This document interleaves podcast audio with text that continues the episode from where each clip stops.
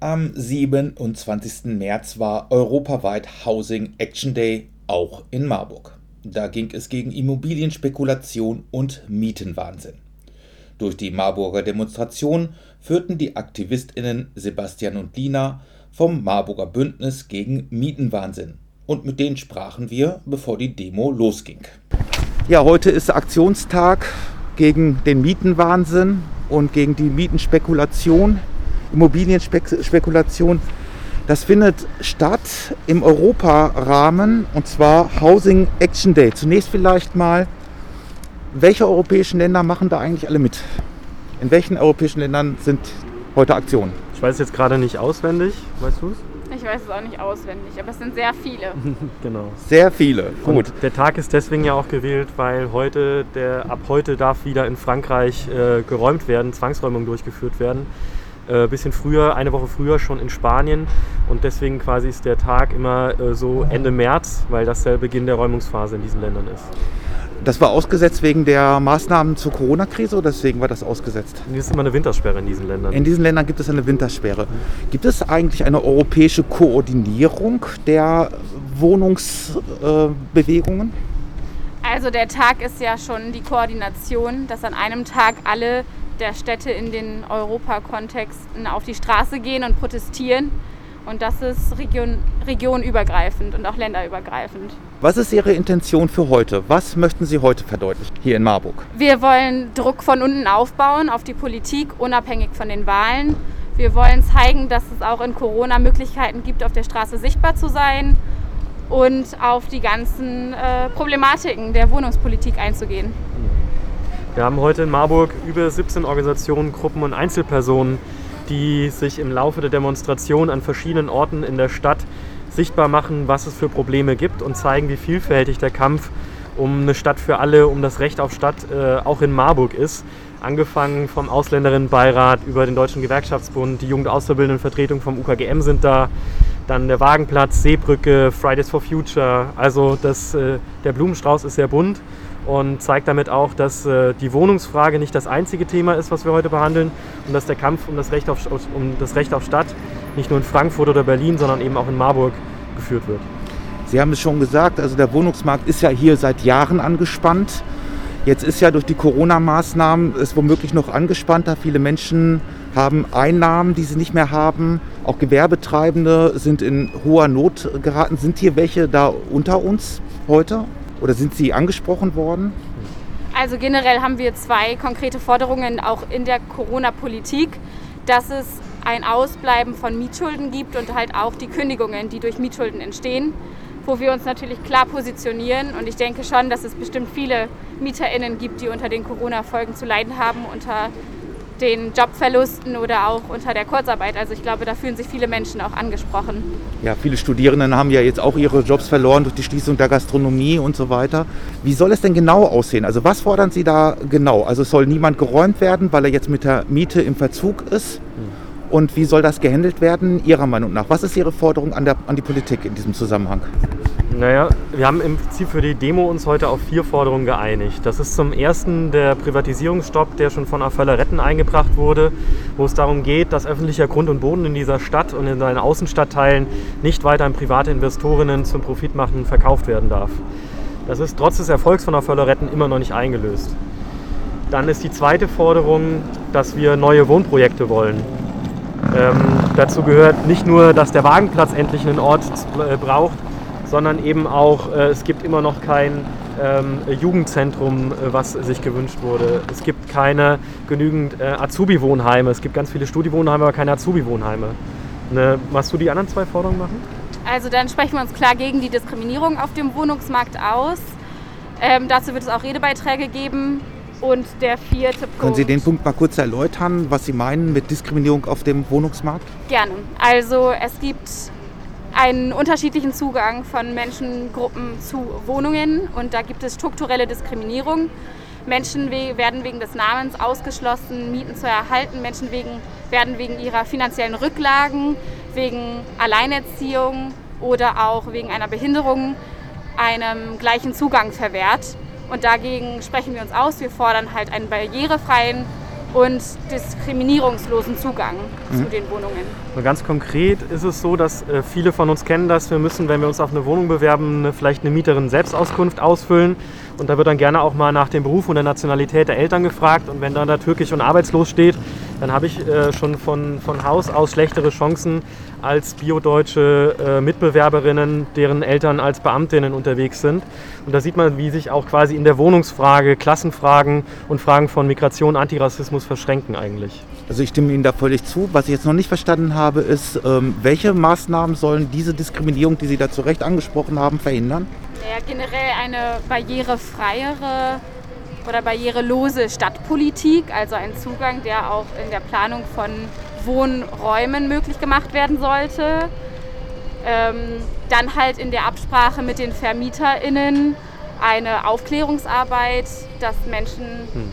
weniger diskriminiert werden aufgrund ihrer Herkunft oder ihres Namens oder auch ihrer Einkunft. Ja, und es gibt im Prinzip noch zwei Sachen, die ich da ergänzen würde. Das ist einmal, dass diese bescheuerten Mieterinnen Selbstauskünfte abgeschafft werden, dass eben es ein Verbot gibt, danach zu fragen, was der Berufsstand der Eltern ist oder was die Nationalität der Eltern ist. Das geht diese Vermieterinnen genauso wenig an, äh, wie was ich sonst in meiner Freizeit mache. Ähm, und das Zweite ist, dass der öffentliche Wohnungsbau ausgebaut werden muss, wo es eben schon diese niedrigeren Hürden äh, gibt wo äh, der soziale Wohnungsmarkt im Vordergrund stehen sollte. Auch in der Stadt Marburg ist das leider nicht immer der Fall. Ähm, aber genau, sozialer Wohnungsbau und die Abschaffung der Mieterinnen Selbstauskünfte wären zwei konkrete Maßnahmen. So, jetzt hatten wir also drei äh, Forderungspunkte schon besprochen, jetzt fehlt noch der vierte.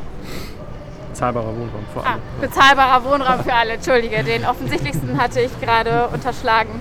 Ja. Genau, bezahlbarer Wohnraum, keine Mietenwucher, vielleicht eine Mietendecke nach Berliner Vorbild einfach eine sozialere Wohnungspolitik.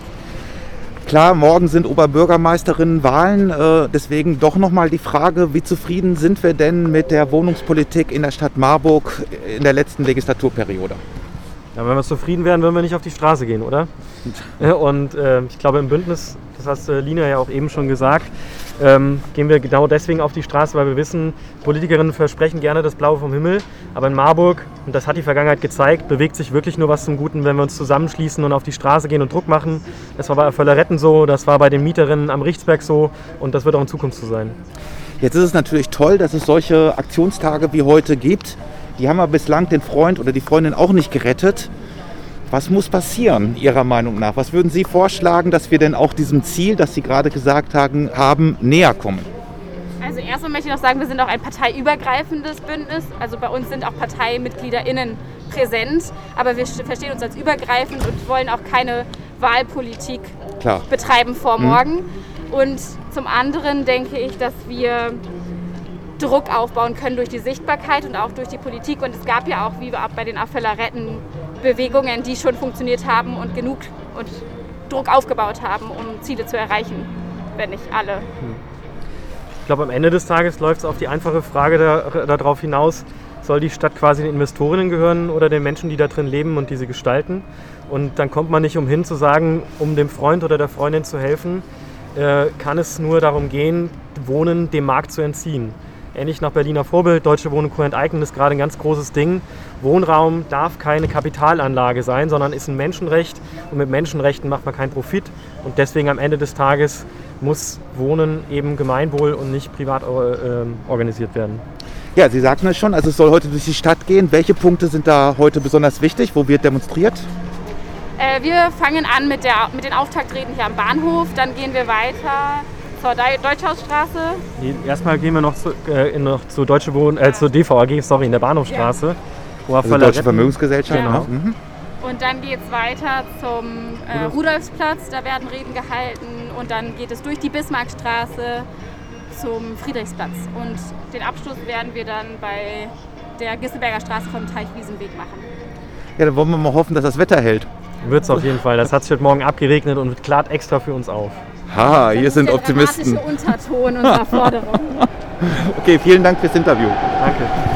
Nun ja, das mit dem Wetter war, obwohl es nicht mehr groß regnete, so eine Sache. Denn es windete zuweilen so, dass einige unserer Aufnahmen sprichwörtlich vom Winde verweht wurden. Unserem folgenden Interview ging es dankenswerterweise nicht so. Denn es sind ja nicht gerade Zeiten der großen sozialpolitischen Erfolge, zumindest wenn Mensch die ganze Angelegenheit von unten betrachtet. Doch vor der Hausen Action Day Demo sprachen wir mit jemandem, die von einem solchen Erfolg berichten konnte, nämlich mit Bettina Böttcher vom Mieterbeirat Richtsberg. Frau Böttcher, Sie sind hier für den Mieterbeirat Richtsberg, werden wahrscheinlich heute auch noch eine äh, Rede halten. Und Sie sind ja tatsächlich jemand, die auch mal etwas Erfolgreiches äh, vermelden kann, wenn Menschen sich zusammentun und sich wehren als MieterInnen. Das kann ich nur bestätigen. Im Jahr 2018, 19 haben wir von der GWH kurz vor einem Weihnachten eine, sollten wir eine deftige Mieterhöhung reingeflattert bekommen, indem man Modernisierungsmaßnahmen einer zentralen Nahwärmeversorgung durchführen wollte. Die Menschen waren verzweifelt. Wir haben uns solidarisiert von Mietern von über 400 Wohnungen am Richtsberg. Die Gruppe Recht auf Stadt hat uns unterstützt, von der Politik, von den Bürgern in der Stadt. Und es gab derart eine Bewegung, dass wir erfolgreich uns durchsetzen konnten und die GWH dieses Anliegen zurückgezogen hat.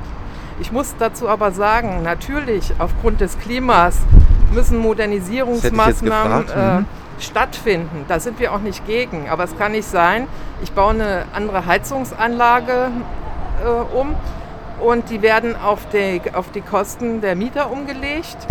Ähm, es finden keine Zuschüsse statt, aber selber saniert wird nicht. Also zukünftig muss oder gerade für den Rechtsberg müssen Zuschüsse zur Verfügung gestellt werden, dass es nicht auf die Kosten der Mieter geht weil das ist unbezahlbar und das kann nicht sein. Es kann nicht sein, dass Mieter quasi aus dem Portemonnaie das Klima bezahlen müssen. Also die soziale Frage darf nicht gegen die ökologische Frage ausgespielt genau. werden. Diese Modernisierungsumlagen, die sind ja allgemein ein Problem. Was müsste da Ihrer Meinung nach gemacht werden? Es müsste viel mehr von der Gesetzgebung noch getan werden. Es müssten von Steuer, äh, Steuergeldern mitfinanziert werden. Und ich muss auch sagen, es kann nicht sein, dass Investoren Gewinne aus diesen Wohnungen ziehen und ihre Gewinne äh, noch ein draufsetzen, anstatt das wieder in die Häuser fließen zu lassen und die, eine Teilhabe für die Mieter und nicht alle Kosten auf die Mieter umwälzen. Was ist Ihnen als Mieterbeirat Richtsberg heute auf dieser Demonstration wichtig? Mir ist besonders wichtig, ich möchte auch nochmal betonen, als Mieterbeirat der GWH wurden wir nie anerkannt. Wir haben auch mit rechtlichen Folgen gedroht bekommen, würden wir jemals den Namen GWH und Mieterbeirat nennen. Darum nennen wir uns jetzt allgemein Mieterbeirat am Rechtsberg. Mhm.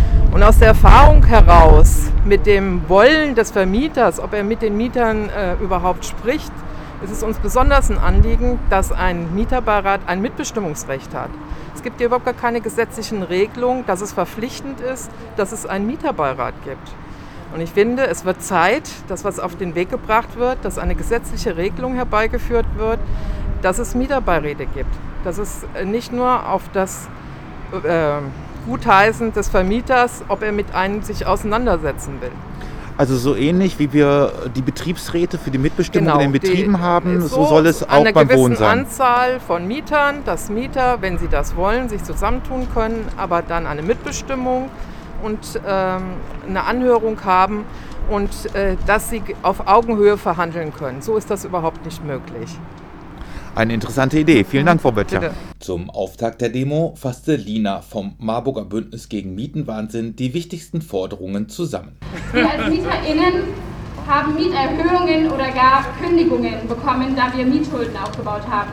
Wir als Bündnis fordern daher eine Aussetzung der Kündigungen durch Mietschulden und eine generelle Mietschuld oder generelle Mietschulden in der Pandemie. Außerdem stehen wir generell als Bündnis für den Privatisierungsstopp und die Re Rekommunalisierung. Wir fordern einen Mietendeckel, um gegen die buchenden Mieten auch in Marburg, nicht nur in Berlin, entgegenzuwirken. Außerdem fordern wir einen Leerstandskataster, also eine zentrale Sammlung aller Leerstände in Marburg, um aufzuzeigen, wie viel Wohnraum es gibt und eine spekulative, oder spekulative Gründe, Wohnraum nicht zu vermieten, sind für uns als Bündnis nicht hinnehmbar. Wir brauchen freie, linke oder auch alternative Wohnräume und keine Zerstörung dieser durch InvestorInnen. Außerdem stehen wir als Bündnis klar gegen jegliche Form von Diskriminierung, die strukturell auf dem Wohnungsmarkt vorherrschend ist. Sei es das Alter, das Geschlecht, die Herkunft oder auch eine Behinderung. Wir wollen barrierefreie und menschenwürdiges Wohnen schaffen, welches bezahlbar ist und nicht so teuer. Hernach kamen die BündnispartnerInnen des Marburger Bündnisses gegen Mietenwahnsinn zu Wort. Den Auftakt machte Tanja Bauder-Wöhr, Mitglied der DKP und eine der wohnungspolitischen SprecherInnen der Marburger Linken. Sie wies darauf hin, wie die Immobilien-Großgrundbesitzerfirma Schreier und Schreier sich die Filetstücke im Marburger Norden den Bahnlinien entlang sichern konnte, Investoren bis nach Übersee für ihre darauf gebauten Wohnungen fand und wie wirkungslos eine Sozialquote sein könne, die nur für neue Bebauungspläne gelte. Außerdem verwies sie auf die teils sehr hohen Mietforderungen der städtischen GEWO-Bau, auch im sozialen Wohnungsbau.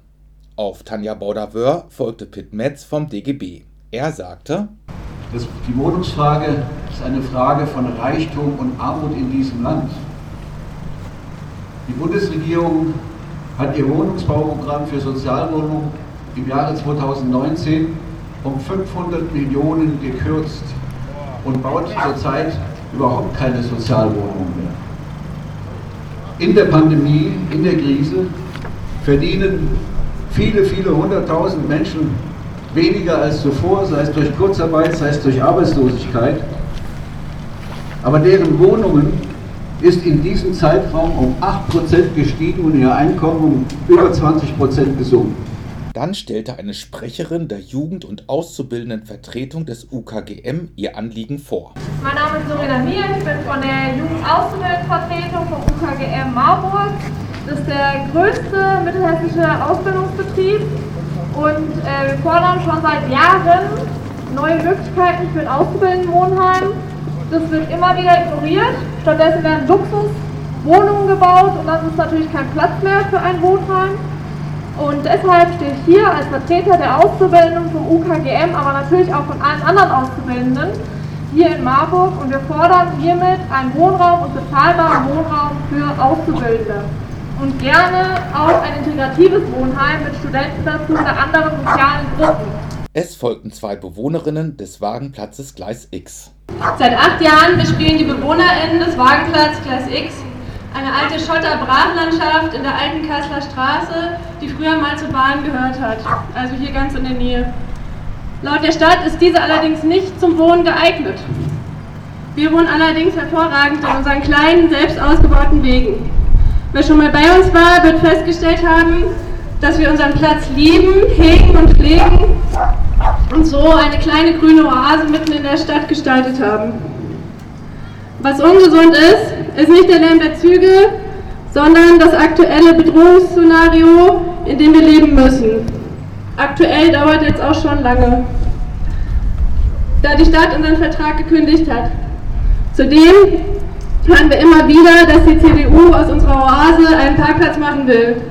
Die Stadt braucht aber mehr Wohnraum und keine weiteren Parkplätze. Das größte Problem ist aber, dass die Stadt aktiv politischen Willen zeigen muss, um die Kriminalisierung dieser Wohnform endlich zu beenden. Und es ist möglich. Es gibt Städte, die ihre Plätze legalisiert haben oder zumindest pragmatische, individuelle Vereinbarungen getroffen haben. Ein Blick nach Witzenhausen, Tübingen oder Leipzig zeigt das, dass es durchaus den rechtlichen Rahmen gibt, um Wagenleben zu ermöglichen. Dort ist das Leben auf dem Platz zum Beispiel als experimentelles Wohnen ausgeschrieben. Doch dieser politische Wille fehlt in Marburg anscheinend. Also müssen wir täglich um unser Zuhause bangen, leben in Ungewissheit und werden vertröstet. Oder uns wird gesagt, zeigt euch bemüht, äh, sucht euch doch selber einen anderen Platz. Ja, und glaubt uns, das haben wir versucht. Aber es mangelt an Platz in Marburg und es mangelt an aktiver Hilfe der Stadt. Wir fordern Akzeptanz für alternative Wohnformen. Wir fordern die Legalisierung vom Wagenplatz Gleis X in Marburg und von allen anderen Plätzen. Wir fordern eine kreative Lösung mit Perspektive und nicht nur leere Worte der Stadt. Und nachdem Aktivisten für einen anarchistischen Infoladen Marburg, in dem auch unter anderem ein Büro und eine Beratungsstelle der anarchosyndikalistischen Gewerkschaft FAU unterkommen soll, erzählt hatten, wie schwer es für sie sei, unter den gegenwärtigen Bedingungen eine geeignete Räumlichkeit zu erhalten, setzte sich der Demozug vom Bahnhof aus in Bewegung. Er kam bis zum Gebäude der DVAG in der Bahnhofstraße, wo Renate Bastian, Fraktionsvorsitzende der Marburger Linken sowie deren weitere wohnungspolitische Sprecherin, eine Rede hielt. Wir stehen hier vor dem Palast eines Goliath, eines Goliath, den wir aber gemeinsam bezwungen haben. Bezwungen haben, dass es ihm gelungen ist, die letzte öffentliche Fläche in Marburg in Privateigentum zu nehmen, dort eine Seniorenresidenz als Profitobjekt, äh, als Renditeobjekt zu bauen. Das war ein großer Erfolg, aber man muss sagen, wir mussten auch die Stadt praktisch zu ihrem Glück zwingen, dass sie dieses Gelände in ihren eigenen Händen behält. Wir konnten uns nämlich sehr viel mehr und sehr viel Besseres vorstellen als ein Renditeobjekt. Wir könnten uns ein Jugendzentrum vorstellen, denn wir wissen, dass gerade in diesen Pandemiezeiten die Jugendlichen, die jungen Erwachsenen keinen Platz haben, sich zu treffen. Wir konnten uns sehr viele Möglichkeiten vorstellen, wie sich die Stadt auch gerade an dieser Stelle entwickeln. Dieser Investor hier ist natürlich nicht der einzige Großinvestor auf dem Bausektor, äh, gegen den wir uns wenden, aber wir wenden uns dagegen, dass das Nordviertel systematisch aufgekauft wird und für solche Zwecke missbraucht wird. Für solche Renditezwecke würde ich sagen, die Stadt missbraucht wird. Wir konnten aber, und das möchte ich an dieser Stelle auch sagen, noch nicht eine Schranke einziehen, eine Bremse einziehen, dass selbst ein, ein ganzes Dorf wie Dagobertshausen äh, Leben und Wohnen in Dago ist euch bestimmt alles ein Begriff. Dort hat die DVAG praktisch das ganze Dorf unter ihre Profitfittiche genommen, um zu verdienen und das Dorf selber nur noch als Anhängsel für ihre eigenen Gewinninteressen äh, zu missbrauchen. Wenn wir also heute fragen, was haben wir an diesem Ort erreicht, da haben wir erreicht, dass die, das Gelände in städtischer Hand bleiben muss, dass es, Wohn dass es Flächen geben muss, an denen die Stadt selber gestalten kann. Und das geht nur zusammen mit den Bürgerinnen und Bürgern, denn das Interesse an aus jedem Wohnhaus den höchstmöglichen Profit herausziehen, steht gegen unser Interesse zu bezahlbaren Mieten zu wohnen. Das Interesse aus jedem Fleckchen Boden noch den, größten Gewinn herauszuziehen, steht gegen unsere äh, unsere Forderung nach einer lebenswerten äh, Stadt, die sich im Interesse der Bevölkerung entwickeln kann. Wenn wir fragen, wem gehört die Stadt, dann müssen wir fragen, wem gehört der Grund und Boden. Und dann müssen wir sagen, die Stadt muss sich wieder öffentliche Fläche zurückerobern. Wenn wir sagen, fragen, wem gehört die Stadt, dann fragen wir aber auch, wie entwickelt sich diese Stadt im Weiteren? Gibt es äh, Bezirke, die wuchern, weil dort die größten Gewinne zu erzielen sind? Oder gibt es Städte, die äh, Stadtteile, die verkümmern, weil da eben nichts zu holen ist. Ich will die, äh, die Zahlen nennen. In den letzten fünf Jahren hat es kein Jahr gegeben, in dem nicht mindestens 950 bis knapp 100.000 Leute Wohnungen im bezahlbaren Bereich, im Sozialbereich gesucht haben, Sozialwohnungen gesucht haben. Da, darüber gibt es noch die vielen äh, Normalverdiener, äh, die sich eine Wohnung unter den gegenwärtigen Bedingungen, wenn Kurzarbeitergeld äh, herrscht, wenn äh, die, die Einkünfte sinken, wenn durch Pandemie die Arbeitsplätze gefährdet sind, die sich diese Wohnungen noch leisten können. 950 bis 1000 Leute suchen in Marburg eine Sozialwohnung und viel, viel mehr eine bezahlbare. Dagobertshausen. Also manchmal ist doch Nomen est Omen. Aber auch dort gibt es Gegenwehr, die sich in der Stadtteilinitiative Leben und Wohnen in Dagobertshausen organisiert. Für diese brachte Thomas Rautenberg in einem knappen Grußwort die Dinge folgendermaßen auf den Punkt. Ich bin von der Stadtteilinitiative Leben und Wohnen in Dagobertshausen sehr gerne hier hingekommen und überbringe äh, gerne die solidarischen Grüße weil wir haben in Dagobertshausen äh, sicherlich eine besondere Situation, die nicht sozusagen vergleichbar ist mit äh, vielen äh, Wohnsituationen in anderen Stadtteilen in Marburg. Aber eins haben wir gemeinsam, es gibt Konflikte zwischen finanzkräftigen Investoren auf der einen Seite und äh, den berechtigten Interessen äh, der Wohnbevölkerung nach Erhalt der Lebensqualität auf der anderen Seite. Die Stadtteilinitiative Leben und Wohnen in Dagobertshausen hat übrigens ein Buch herausgebracht mit dem Titel Dagobertshausen aus Verkauf eines Dorfs. Kennen wir nicht, werden es uns aber bei Zeiten einmal zu Gemüte führen. Nach ein paar weiteren Schritten gab es am Rudolfsplatz eine weitere Zwischenkundgebung mit Fridays for Future. Wir stehen heute hier ähm, solidarisch an eurer Seite und als Teil des äh, Bündnisses gegen Mietenwahnsinn. Denn in einer klimagerechten Welt hat Mietenwahnsinn keinen Platz. Wohnen ist ein Menschenrecht, genauso wie das Recht auf ein gesundes Leben. Mit beiden sollte kein Geld verdient werden, sondern es sollte selbstverständlich für alle und diskriminierungsfrei zur Verfügung stellen. Eigentlich steht das auch in den unveränderlichen ersten Artikeln des Grundgesetzes. Doch die Realpolitik sieht oft anders aus.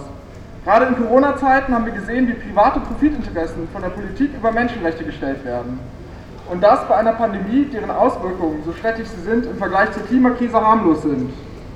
Wenn wir jetzt nichts unternehmen, wohnen die allermeisten hier in 20 Jahren in Häusern, deren Klimaanlagen immer noch von Kohlestrom betrieben werden während andere Länder nicht mehr lebenswert sind, sei es wegen Hitze, Überschwemmungen, Stürmen oder anderen Naturkatastrophen. Die Politik muss sich jetzt schnell und radikal ändern. Es kann nicht weiter angehen, dass eine kleine Klasse an Besitzenden ihren Profit über Menschen stellt und die Politik das auch noch befördert. Viel zu oft werden aber das Recht auf Wohnen und das auf eine klimagerechte Zukunft gegeneinander ausgespielt. Wieso sollen MieterInnen dafür zahlen müssen, wenn ihre Wohnungen energetisch saniert werden oder wenn ein neues Heizungssystem eingebaut wird. Zahlt man für so etwas nicht schon die ganz normale Miete? Die Modernisierungsumlage, also das Weitergeben der Kosten an die MieterInnen, bringt Menschen in finanzielle Bedrängnis, sich entscheiden zu müssen. Heize ich weiter mehr, als ich eigentlich müsste und mir leisten kann, weil meine Fenster undicht sind? Oder kann ich mir die höhere Miete noch leisten, wenn das Haus modernisiert wird? Zusätzlich haben MieterInnen bei diesen Fragen kein Mitspracherecht. Die Vermieterin entscheidet und die Mieterin bezahlt. So kann es nicht weitergehen. Klimagerechtes Wohnen muss immer sozial gerecht sein. Mietenpolitik ist in Deutschland Bundessache. Und doch gibt es auch auf kleineren Ebenen Möglichkeiten, entgegenzusteuern. Wenn zum Beispiel die Mehrheit der Häuser in einer Stadt nicht privaten InvestorInnen gehören, sondern der Stadt, dann kann auch die Stadt darüber entscheiden, wie hoch die Mieten sind, welche Heizungen eingebaut werden und welche Sanierungen vorgenommen werden und wie diese Kosten getragen werden von denen, die sowieso schon finanzielle Schwierigkeiten haben oder von der Gemeinschaft. Wir fordern deswegen, Menschenrechte nicht gegeneinander ausspielen. Profite macht man nicht mit Menschenrechten. Bezüglich der gegenwärtigen Debatte um das neue Buch von Sarah Wagenknecht haben wir also gerade gehört, dass inzwischen zumindest der Marburger Teil von Fridays for Future Sozialpolitik durchaus buchstabieren kann und die gesamtgesellschaftlichen Verhältnisse sieht, wobei wir allerdings aus eben diesen sozialpolitischen Gründen nach wie vor gegen die Kohlendioxidsteuer sind. Doch weiter im Text. Fridays for Future hatte das Stichwort Modernisierungsumlage aufgerufen und dazu hatten wir bereits etwas von Bettina Böttcher im Interview gehört. Nun hören wir in deren Rede rein. Das Recht auf Wohnen ist ein Menschenrecht. Rückblickend wollte die GWH am Richtsberg in den Jahren 18 und 2019 in rund 400 Wohnungen sogenannte Modernisierungsmaßnahmen einer zentralen Nahwärmversorgung durchführen. Die albtraumartigen Mehrkosten der Miete hätte man dort auf den Rücken der dort liebenden Mieter ausgetragen. Dies hat zu einer Empörung und einem überwältigenden Widerstand der Mieter geführt. Die Umsetzung der Maßnahme wurde aufgrund der großen Proteste mit der Unterstützung unserer Freunde Rechte auf Stadt und den daraus erfolgenden, erfolgten solidarischen öffentlichen Druck von der GWH gestoppt. In den Auseinandersetzungen mit der GWH erklärten die Mieter, dass sie eine Interessenvertretung wünschen, die sich mit ihnen für ihre Belange bei der Wohnbaugesellschaft einsetzen. Die GWH ignoriert den gewählten Mieterbeirat bis zum heutigen Tage. Aber nicht genug damit. In einem Schreiben der Rechtsabteilung und Unternehmenskommunikation der GWH wird dem gewählten Mieterbeirat die Legitimission abgestritten und eine weitere Nutzung mit dem Begriff Mieterbeirat im Zusammenhang der GWH mit rechtlichen Schritten gedroht. Wo leben wir eigentlich? Schluss mit den Einschüchterungsversuchen. Die GWH mit einer renditenorientierten Geschäftspraxis und Immobilientochter der Hessischen Landesbank führt mittlerweile zweistellige Millionenbeträge in Höhe von 57,9 Millionen Euro an die Helabar ab, laut Geschäftsbericht 2017. Einer der größten Eigentümer und Träger der Helabar ist das Land Hessen mit 8% Beteiligung. Deshalb muss Schwarz-Grün dringend ihre soziale Verantwortung wahrnehmen, auf einen sofortigen Mietenstopp sowie eine grundlegende Veränderung in der Geschäftspraxis der GWH hinwirken. Unsere Wohnungen sind zum Leben da und keine Spekulationsobjekte. Wir kämpfen für unsere Rechte als Mieter. Wir werden lauter und nicht leiser. Wir fordern eine gesetzliche Mitbestimmung für die Mieterbeiräte, damit die Mieter auf Augenhöhe mit einer rechtlichen Grundlage ihre Interessen verhandeln können. Kaviar ist Luxus, aber Wohnen nicht. Ein zukünftig integriertes energetisches Quartierkonzept am Rechtsberg muss im Sinne des Gemeinwohls umgesetzt werden und nicht abhängig vom Geldbeutel sein. Denn Klimaschutz im Wohnungsbau muss für alle bezahlbar sein. Wir brauchen einen Mietenstopp für alle Menschen in angespannten Wohnungsmärkten. Es kann nicht sein, dass Menschen ihre Wohnung nicht mehr halten können oder weitaus mehr als ein Drittel ihres Einkommens für ihre Miete ausgeben müssen. Die Schere zwischen Einkommen und Miete klafft immer weiter auseinander. Menschen mit geringem Einkommen dürfen nicht aus ihrem Zuhause verdrängt werden und das besonders in Zeiten der Corona-Pandemie. Deshalb braucht Hessen einen Mietenstopp bzw. einen Mietendeckel. Gerade in der Krise müssen wir umso mehr politisch die soziale Verantwortung einfördern. Für ein menschengerechtes Wohnen, was bezahlbar ist. Es folgt die interventionistische Linke. Sie berichtete über die Vergesellschaftungsinitiative großer Wohnungsunternehmen in Berlin und was in Marburg daraus gelernt werden könne. Seit Ende Februar ist es soweit. Das Gespenst der Enteignung geistert wieder durch Berlin und zigtausende Menschen empfangen es mit offenen Armen. Die zweite Sammelphase des Volksbegehrens Deutsche Wohnen und Co. enteignen läuft und sie läuft erfolgreich, trotz Corona und trotz politischer und polizeilicher Störversuche. 175.000 Unterschriften müssen bis Ende Juni gesammelt werden, damit es am 26. September gleichzeitig mit der Bundeswahl einen Volksentscheid geben kann. Dann könnten die BerlinerInnen darüber entscheiden, ob alle Wohnungskonzerne mit mehr als 3000 Wohnungen enteignet werden. Die Konzerne würden entschädigt und die Wohnungen vergesellschaftet. Sie würden in Gemeineigentum überführt und demokratisch durch MieterInnen und Beschäftigte verwaltet werden. Damit wären mindestens 240.000 Wohnungen dauerhaft dem Markt entzogen. Und das sind rund 11 Prozent der Wohnungen in Berlin. Ein solcher Schritt hieße kostendeckende Mieten statt durchgedrehter Marktpreise, keine Spekulationen mehr mit diesen Wohnungen und Demokratie im Alltag. Und das würde dem Mietenwahnsinn in diesen Wohnungen ein endgültiges Ende setzen. Ob das gelingt, werden wir im Herbst sehen. Aber schon jetzt hat die Kampagne Deutsche Wohnen und Co. enteignen eine Menge erreicht.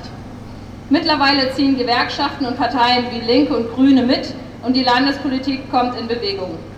Das sehen wir nicht zuletzt am Berliner Mietendeckel, der zwar mehr als löchrig ist, aber deutlich macht, dass Druck von unten wirksam sein kann.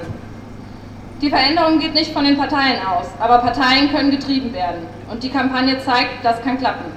Eine kluge, weitsichtige, außerparlamentarische Linke ist in der Lage, Kräfteverhältnisse zu verschieben und Dinge in Bewegung zu setzen. Und für diesen Beweis sagen wir Danke, Deutsche Wohnen und Co. enteignen. Diese Ermutigung können wir hier in Marburg ebenfalls gut gebrauchen. Zweitens hat die Kampagne schon jetzt erreicht, dass in Deutschland ernsthaft über Enteignung gesprochen wird. Dass darüber gesprochen wird, dass eine profitorientierte Wohnraumbewirtschaftung dem Gemeinwohl konträr entgegensteht. Und warum sollte das nur beim Thema Wohnen so sein? Was ist mit Krankenhäusern? Was ist mit der globalen Verteilung von Impfstoff? Was ist mit der Verfügung über die Pharmapatente? Was ist mit klimafreundlicher Mobilität, mit dem ÖPNV? Wenn wir erstmal anfangen zu überlegen, wo Demokratie statt Markt und Profit nötig wäre, können wir gar nicht mehr aufhören damit. Aber was heißt das nun für uns? Auch in Marburg ist Wohnraum knapp. Auch in Marburg sind Mieten teuer. Und in anderen Städten Hessens sieht das nicht anders aus. Das brauche ich euch nicht erzählen, deswegen sind wir heute hier. Größtes hessisches Wohnungsunternehmen ist die Nassauische Heimstätte mit fast 60.000 Wohnungen in Hessen, gefolgt von der GWH mit rund 50.000. Hier in Marburg nicht zu vergessen S&S Immobilien und DVAG. Dass für diese Akteure gutes und faires Wohnen nicht das Ziel ist, wurde uns am Richtswerk eindrücklich gezeigt. Was wäre, wenn diese Unternehmen enteignet würden, wenn ihre 60.000 Wohnungen, ihre 50.000 Wohnungen vergesellschaftet würden? Wenn wir das wollten, was könnten wir dann von der DV, äh, DB, Deutsche Wohnen und Co. enteignen lernen? Könnten wir das auch hier nachmachen? Wir könnten uns die guten Forderungen, die einleuchtenden Ideen und das ausgesprochen professionelle Marketing aus Berlin abgucken. Das klingt nach viel Arbeit und das ist es auch, aber wir haben eine Stadt zu gewinnen. Deshalb sage ich, lasst uns Deutsche Wohnen und Co. enteignen als Inspiration nehmen und lasst uns auch hier in Marburg starten. Das Gespenst der Enteignung ist unterwegs. Rollen wir ihm den Teppich aus. Stellen wir die Machtfrage, denn auch Marburg hat Eigenbedarf. Danke. Dann ging es weiter zum Denkmal rassistischer Gewalt am Friedrichsplatz. Dort sprach eine Rednerin des Ausländerbeirats. Sie schilderte von mannigfachen Diskriminierungen nicht biodeutscher oder vermeintlich nicht biodeutsch aussehender oder mit ausländisch klingenden Namen. Wir wurden gefragt, ob es im Hinblick auf den Mietwohnungsmarkt Diskriminierung oder Rassismus gibt. Ich sage ja. In Marburg werden nach unseren Informationen bestimmte Personen bei der Vermietung von den Wohnungen nicht berücksichtigt. Schaut euch um, fragt unsere Marburger und Marburgerinnen mit Migrationshintergrund, welche Erfahrungen sie bei der Wohnungssuche gemacht haben. Das haben wir getan. Hier einige der Antworten für euch. Bei deutschen Namen ist es viel einfacher, eine Wohnung zu finden. Ich habe keinen deutschen Nachnamen. Mir wurde geraten, dass den ersten telefonischen Kontakt mit den Vermietern eine deutsche Person herstellen soll. Auf diese Weise habe ich meine jetzige Wohnung bekommen. Hätte ich diesen Weg nicht gewählt, wäre ich jetzt womöglich obdachlos. Das nächste. Bei der Wohnungssuche sollte man in Marburg lieber eine Wohnungsgesellschaft oder einen Makler einschalten. Die sind zwar teurer, aber bei Privatpersonen haben wir keine Chance. Das nächste Beispiel. Ich hatte einen Besichtigungstermin. Kaum war ich dort, die Vermieterin hat mir gesagt, die Wohnung sei schon reserviert. Ich sehe anders aus. Ich habe eine andere Hautfarbe. Die bewusste Wohnung war vier Wochen später immer noch leer und stand zu vermieten. Beim Besichtigungstermin wurde mir gesagt, dass die ausländischen Kinder zu laut sind und vieles kaputt machen. Daher wollte der Vermieter fast die doppelte Kaution. Ich war sogar bereit, diese hohe Kaution zu zahlen. Trotzdem hat er mir seine Wohnung nicht vermietet. Seitdem, seitdem habe ich, wenn meine Kinder etwas laut werden, Angst, dass unser aktueller Vermieter uns kündigt. Hier noch ein letztes Beispiel, dieses Mal aus dem Mund einer Deutschen. Meine Mitbewohnerin hat plötzlich und ohne schlüssige Begründung eine Mietpreiserhöhung bekommen. Sie hätte dann fast genauso viel zahlen müssen wie jemand, der ein doppelt so großes Zimmer hat. Nur sie, nicht wir. Sie war die einzige unter uns, die einen Migrationshintergrund hatte. Außerdem stellte eine Rednerin am Friedrichsplatz die Initiative Zusammenleben willkommen vor, die sich dafür einsetzt, dass Geflüchtete nicht in Sammelunterkünften leben müssen. Nun ging es weiter in die Gisselberger Straße. Dort stellten sich AktivistInnen der Gießener Initiative Stadt für alle kurz vor. Also wir sind ein relativ neuer Zusammenschluss, ähm, noch ganz locker unter dem Begriff Stadt für alle. Wir haben uns aus der Not heraus gegründet. Ähm, ja, der Großteil von uns ist selber betroffen von Gentrifizierung und Verdrängung. Und zwar hat ein Investor in Gießen, ähm, der bis dahin einen sehr guten Ruf als Bauherr genossen hat, sechs Häuser gekauft, in denen hauptsächlich ähm, studentische WGs gewohnt haben, also großer und bezahlbarer Wohnraum für Gemeinschaft. Ähm, wir sollen jetzt alle nacheinander rausgeschmissen werden. Mit dem sehr bekannten Haus in Gießen, der K1, ist jetzt auch das erste Haus schon verloren. Dort wurden die MieterInnen erpresst, einen Deal anzunehmen, in dem die Heizung und das Warmwasser nicht repariert wurde. Ja, jetzt sind halt noch die weiteren Häuser betroffen, unter anderem die Ludwigstraße 50 kämpft jetzt gerade quasi noch um ihren Erhalt ähm, und ihre alternativen und auf Gemeinschaftlichkeit und Nachbarschaftlichkeit basierenden Wohnform. Ähm, sollte das allerdings nicht gelingen, wird der Investor auch dort ähm, sein auf Profitmaximierung ausgerichtetes Konzept der WG-Einzelzimmervermietung weiter durchziehen. Ähm, das funktioniert so, dass die Zimmer halt einzeln vermietet werden, schon voll möbliert mit Sky-Abo und Putzkraft und allem drum und dran und dass so quasi die Gemeinschaftsfläche bis zu dreifach oder vierfach berechnet werden kann und deswegen dann Zimmer statt 300 Euro schnell mal 600 Euro kostet. Das ist in Gießen ein großes Problem überall in der ganzen Innenstadt. Ähm, im Universitätsviertel herum sprießt immer mehr von diesem Konzept aus dem Boden ähm, und die Studenten, die sich das nicht leisten können, werden verdrängt. Aber auch generell wird einfach der bezahlbare Wohnraum immer knapper und der wird auch in Gießen ganz genauso dringend benötigt. Überall fehlt es an Sozialwohnungen. Die Stadt plant jetzt 400 im Gegensatz zu den 5000, die eigentlich laut Wohnraumversorgungskonzept ähm, gebraucht werden. Deswegen fordern wir von der Stadt, ähm, ja, von der Stadt und von allen, äh, mehr bezahlbaren Wohnraum und vor allen Dingen auch ein Mitgestaltungsrecht der Mieterinnen und das Bereitstellen von Wohnungen für wohnungslose Menschen. Der kapitalistische Wohnungsmarkt scheitert daran seit jeher, weil das auch niemals sein Ziel war. Ja, deswegen die Häuser, denen die drin wohnen und denen, die sie brauchen. Wohnraum darf einfach keine Ware sein. Dann sprach der Teichwiesenweg, der Mitglied im Mietshäusersyndikat ist. Wir fordern, Wohnraum ist ein Menschenrecht.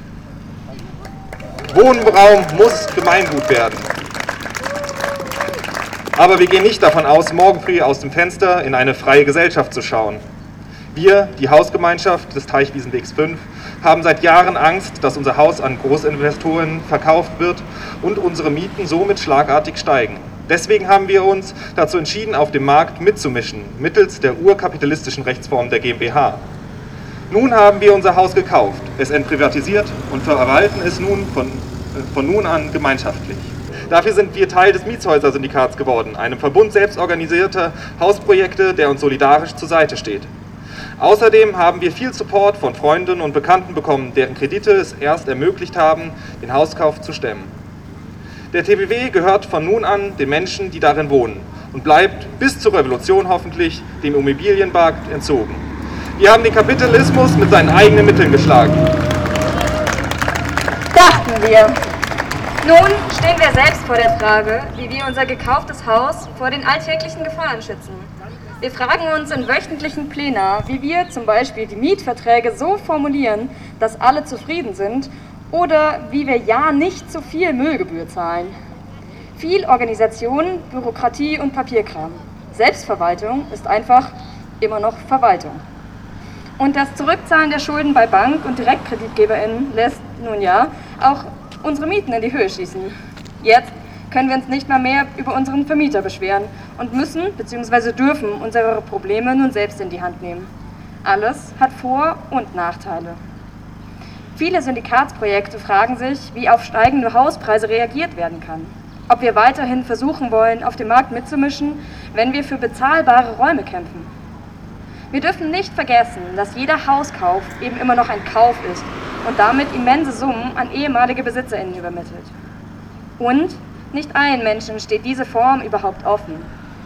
Menschen müssen sprachliche Barrieren im Kontakt mit Anwältinnen überwinden, Bekannte oder Verwandte haben, die bereit und fähig sind, private Kredite im vierstelligen Bereich zu geben. Wir stehen hier vor einem Grundproblem, einer sozialen Frage des 21. Jahrhunderts. Wohnen darf kein Privileg sein, sondern ist ein Menschenrecht. Wir brauchen mehr bezahlbaren Wohnraum. Wir könnten natürlich weiter einzelne Häuser vom Markt wegkaufen, aber um die dabei entstehenden Marktpreise kommen wir nicht herum. Und deswegen stehen wir heute hier, weil wir letztlich nicht mit Geld, sondern mit Organisierung gewinnen. Es folgte Miguel, der bei der Wohnungslosenhilfe Marburg arbeitet. Wenn du nicht dem Erfolgsmodell des kapitalistischen Systems gehörst, wird die Wohnungssuche eine erstickende Erfahrung. Besonders wenn deine Einkommen niedrig sind oder wenn du mit sozialen Leistungen dein Leben regeln musst. Die ganze Zeit suchst du Einzeigen mit einem leistbaren Preis, der übrigens von deinem Falsmanager im Kreisjobcenter akzeptiert werden sollte. Wenn du sowas findest, dann sind sie schon alt, wie wir auch schon gehört haben, komischerweise alt. Oder werden die Preise wegen bestimmter Leistungen spontan erhöhen.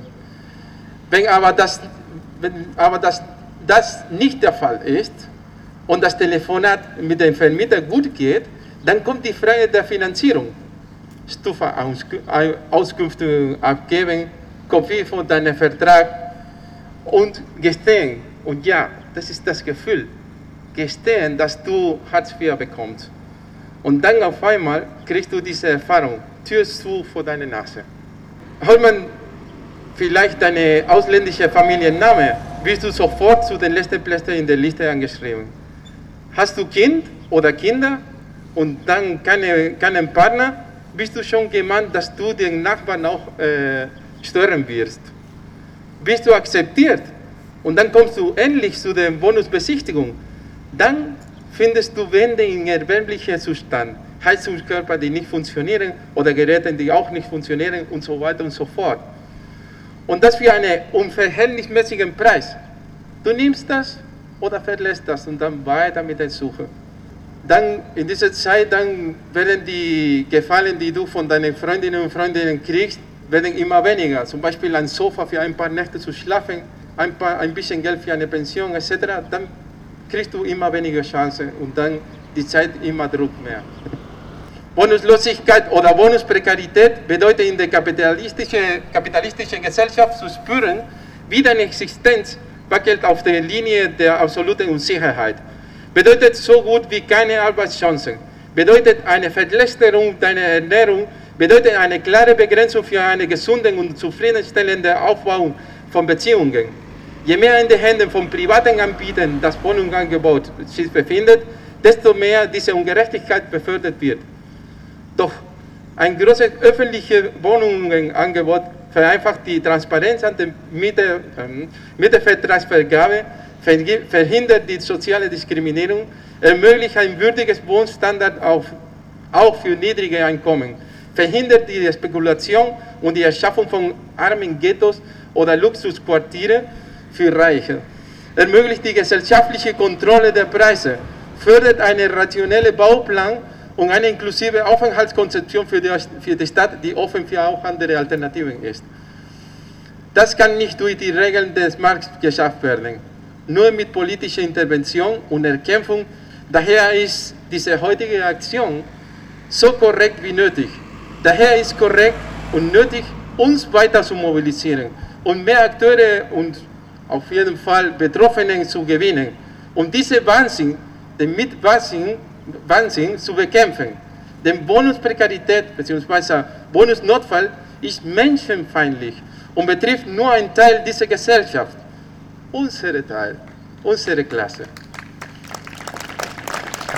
Nun hören wir Lena, die aus feministischer Sicht einen Blick auf die Wohnungssituation warf. Ich möchte heute einen feministischen Blick auf Wohnungsmangel werfen. Seit Jahren beklagen autonome Frauenhäuser, dass sie kaum oder keinen Platz mehr haben um Frauen in der Notlage einen Schutzraum zu gewähren. Das liegt natürlich zum einen am fehlenden Platzangebot der Häuser selbst, zum anderen aber auch schlicht daran, dass es für viele Frauen nicht einfach ist, den Schutzraum wieder zu verlassen und in eine neue Wohnung zu ziehen. In einem angespannten Wohnungsmarkt und noch dazu in der Pandemie ist es schwieriger denn je geworden, ein gewalttätiges Wohnumfeld überhaupt erst zu verlassen.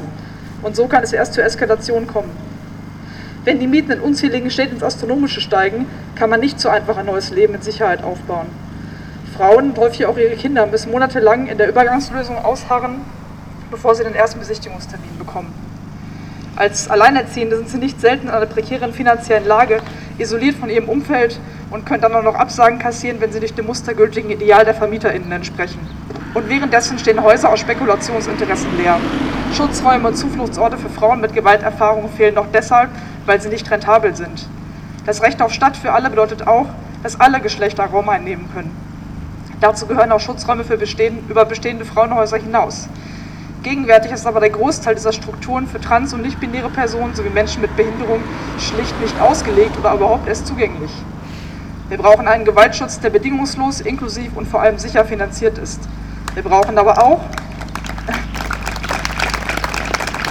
wir brauchen aber auch neue Wohnprojekte jenseits der Norm der Kleinfamilie, losgelöst von Profitinteressen. Erst dann schaffen wir ein solidarisches Zusammenleben und Freiräume für alle Geschlechter. Den Abschluss der Demonstration bildete eine Audioaufnahme der Gruppe Communist Action and Theory, kurz CAT, die sich eines in der Situation der herrschenden Wohnungsnot besonders absurden Phänomens annahm, das des Leerstands von Wohnungen. Zum heutigen Housing Action Day möchten wir von der Gruppe Communist Action and Theory, CAT, dreiste Formen des Leerstands in Marburg thematisieren. Dafür möchten wir unsere neueste Veröffentlichung Marburger Mietenwahnsinn Teil 1 Wohnraumverschwendung für Fortgeschrittene von unserem Projekt Leerstandsmelder vortragen. Dass unfassbar viel Wohnraum leer steht, ist mittlerweile in den meisten deutschen Städten an der Tagesordnung. Am Rande der Marburger Oberstadt befindet sich jedoch ein besonders absurdes Spektakel.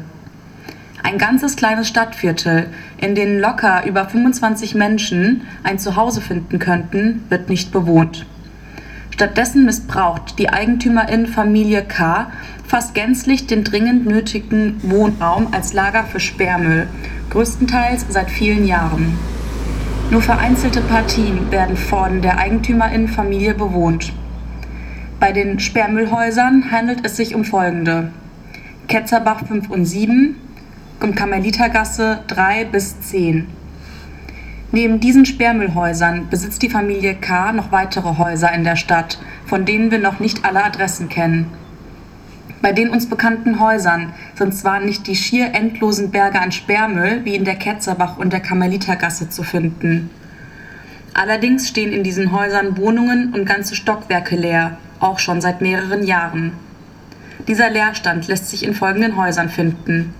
Bunsenstraße 1, Pilgrimstraße 9 und 11, Werder Weg 10.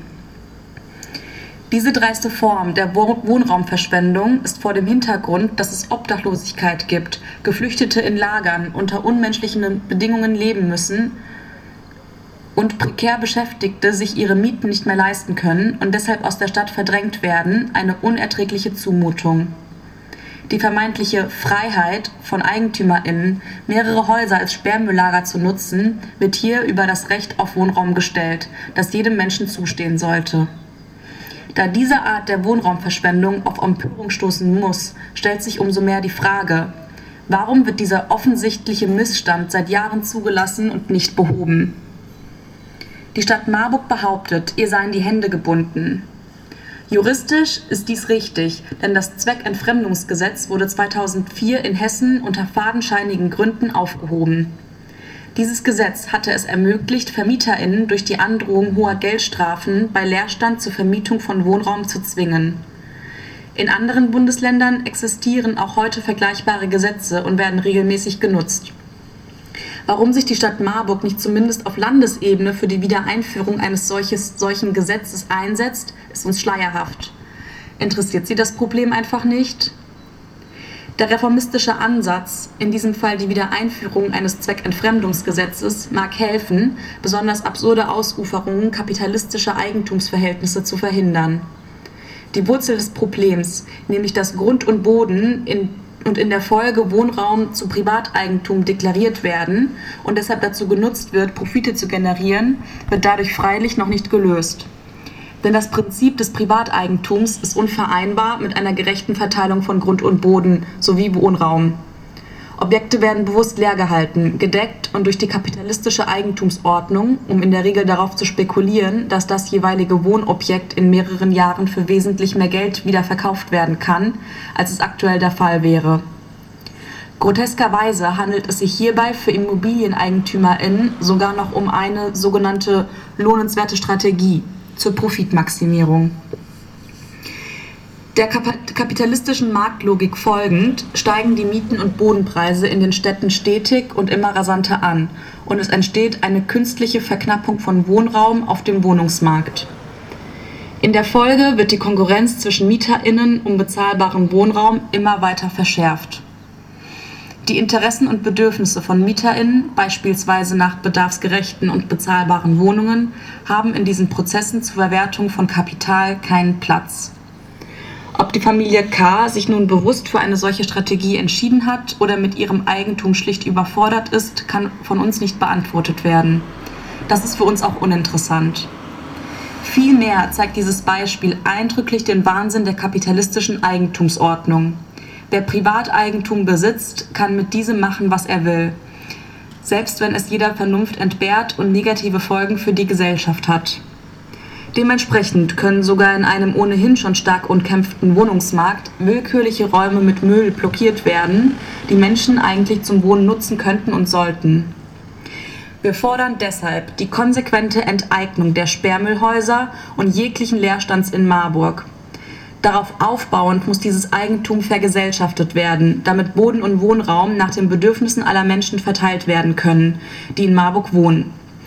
Konkret würde das für Marburg bedeuten, nicht nur die Familie K., sondern auch die Familie Pohl und alle anderen profitorientierten Akteure auf dem Immobilienmarkt zu enteignen und ihr Eigentum zu vergesellschaften.